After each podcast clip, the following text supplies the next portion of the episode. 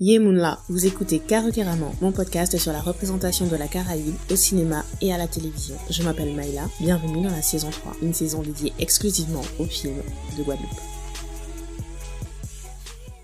J'espère que vous allez bien. Le podcast Carrément est enfin de retour. Si vous ne me connaissez pas, je vous invite à écouter la bande-annonce où je me présente brièvement. Si vous aviez déjà rejoint l'aventure Carrément, merci, merci et encore merci d'être là. Dans cette troisième saison, je vais m'intéresser exclusivement à la représentation de la Guadeloupe dans les fictions, au cinéma et à la télévision. Avant de commencer, j'aimerais prendre quelques minutes pour rendre hommage à quelqu'un de la communauté du podcast caribéen qui nous a quittés brutalement à la fin de l'année 2021. Le premier épisode de cette saison 3 est dédié à Ella Turenne, cinéaste et podcasteuse d'origine haïtienne. Avec Martine Jean, elle animait le podcast Form Films dédié au cinéma haïtien. C'est le premier podcast sur le cinéma caribéen que j'ai écouté.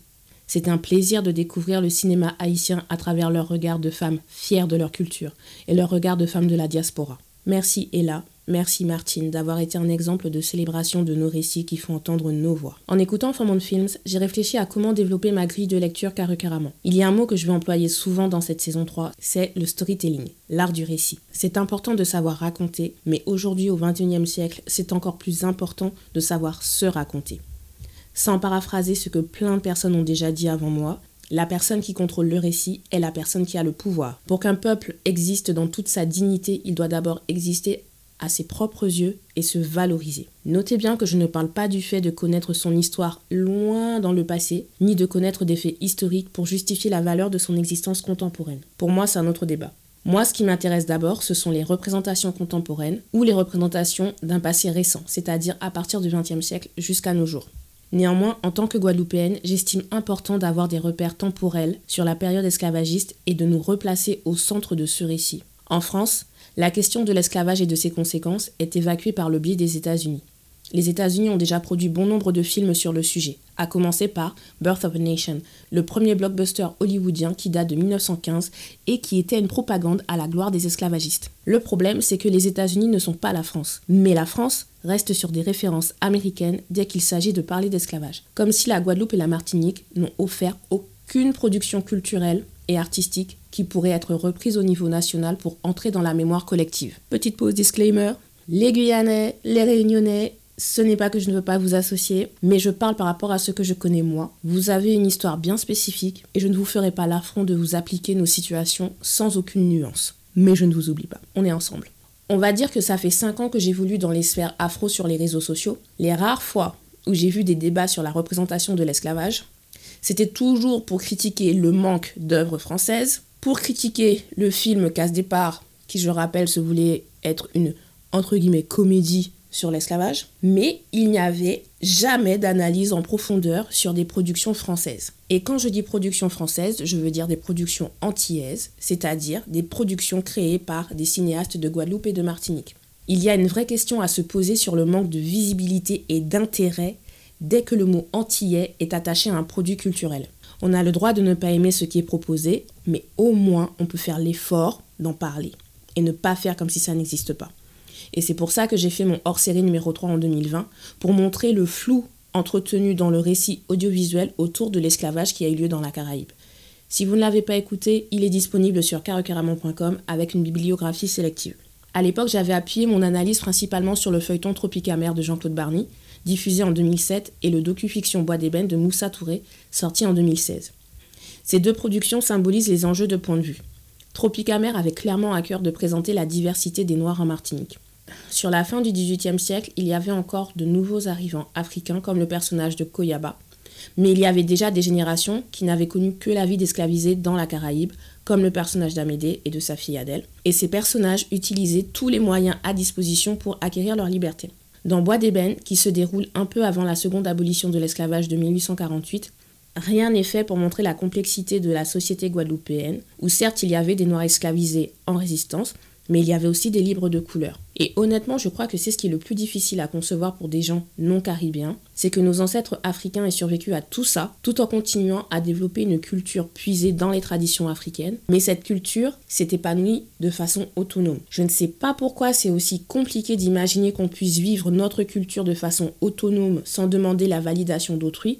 Et quand je dis autrui, j'inclus les Africains qui ne nous voient pas comme un peuple à part entière à qui on doit le respect. Et dire ça, ce n'est pas renier mon africanité, au contraire. C'est juste exiger que africanité ne soit pas dévalorisée ou considérée comme de seconde zone, juste parce que je suis guadeloupéenne. Ceci étant dit, c'est toujours un plaisir de voir les liens culturels entre la Guadeloupe et le continent africain célébrés dans le respect de chacun. Je prends pour exemple Luc Saint-Éloi qui a gagné en 2021 le Sotigui d'or à la cérémonie des Sotigui qui récompense le cinéma de tout le continent africain. Et il a été inclus dedans. Mais si un film comme Casse Départ a pu être réalisé, il a fait beaucoup d'entrées au box-office. Si des films français continuent à véhiculer des clichés négatifs sur les, entre guillemets, antillais sous couvert de faire de l'humour, il y a une sérieuse question à se poser sur pourquoi les gens se sentent aussi à l'aise pour venir nous prêcher la bonne parole sur comment nous gérer, pourquoi ils se sentent aussi à l'aise pour nous infantiliser, voire nous déshumaniser. Et en retour, il faut aussi s'interroger sur nos réactions dans ce genre de situation. Et pour moi, c'est ce qui a été le travail mental le plus difficile à faire. Comprendre la vision que les autres, et dans les autres j'inclus encore une fois les Noirs africains, comprendre la vision que les autres ont de moi et décider si je veux y correspondre. Ce n'est pas facile tous les jours, mais je suis en harmonie avec moi-même la plupart du temps et l'art guadeloupéen, que ce soit la musique, la littérature ou le cinéma,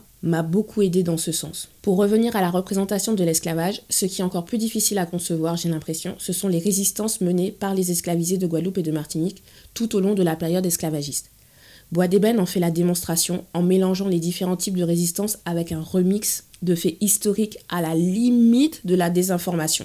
Dans mon hors-série 3, j'avais évoqué 1802, l'épopée guadeloupéenne de Christian Lara, comme une des rares fictions françaises avec une approche originale du sujet, parce qu'il ne montre pas les Noirs soumis et dans la souffrance. Il montre une révolte. En ce 27 avril 2022, soit 174 ans après la proclamation de la seconde abolition de l'esclavage en France, il est temps de passer au synopsis. C'est parti pour le yécric yécrac. Paris 1802. Napoléon Bonaparte organise sa conquête du pouvoir. Mais d'abord, il entend rétablir l'autorité de la France et l'esclavage à Saint-Domingue et en Guadeloupe. C'est le début du mois de mai de 1802, l'épopée guadeloupéenne. Christian Lara est le petit-fils de Renaud Lara, le premier historien guadeloupéen noir. Même s'il a tourné des films de divertissement, il a développé aussi des films pouvant servir d'outils pédagogiques pour accompagner la réflexion sur la question de l'esclavage en Guadeloupe. En 1980, il a sorti le film Vivre libre ou mourir. En 1998, il a sorti le film Sucre amer et en réalité, 1802, l'épopée guadeloupéenne, qui est sortie dans les salles françaises le 10 mai 2006, vient en quelque sorte compléter cette trilogie. Le synopsis que je viens de lire est sur unifrance.org et prend déjà le contre-pied des représentations habituelles sur ce thème. Voici une autre version de synopsis disponible dans la barre de description du film que vous pouvez regarder gratuitement sur YouTube depuis 2020.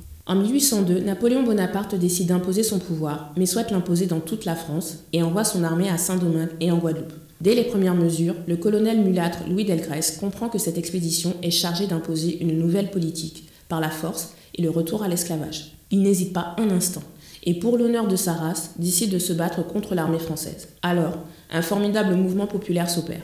C'est le début de 1802, l'épopée guadeloupéenne.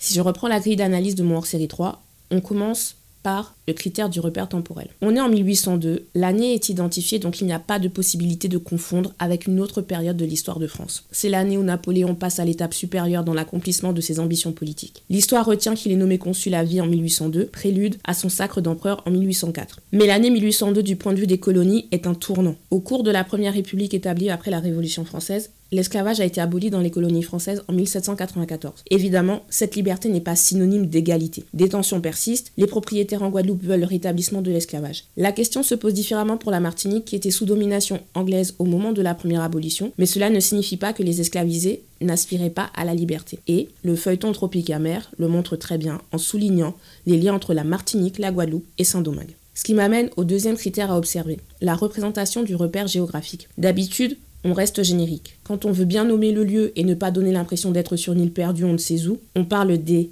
Antilles et la Guadeloupe et la Martinique sont considérés comme interchangeables. Mais là non, le point de départ c'est la France, le point d'arrivée c'est la Guadeloupe, sans oublier de mentionner le lien avec Saint-Domingue, qui a été la colonie française la plus prospère de la Caraïbe et dont les luttes aboutissent à la création de la première République noire officiellement en 1804. La différence entre les deux synopsis est sur le critère de la représentation des personnages. Sur Unifrance, on ne parle que de Napoléon Bonaparte. Sur YouTube, on nomme bien Louis Delgrès en précisant qu'il a un statut particulier dans la société, c'est un colonel mulâtre.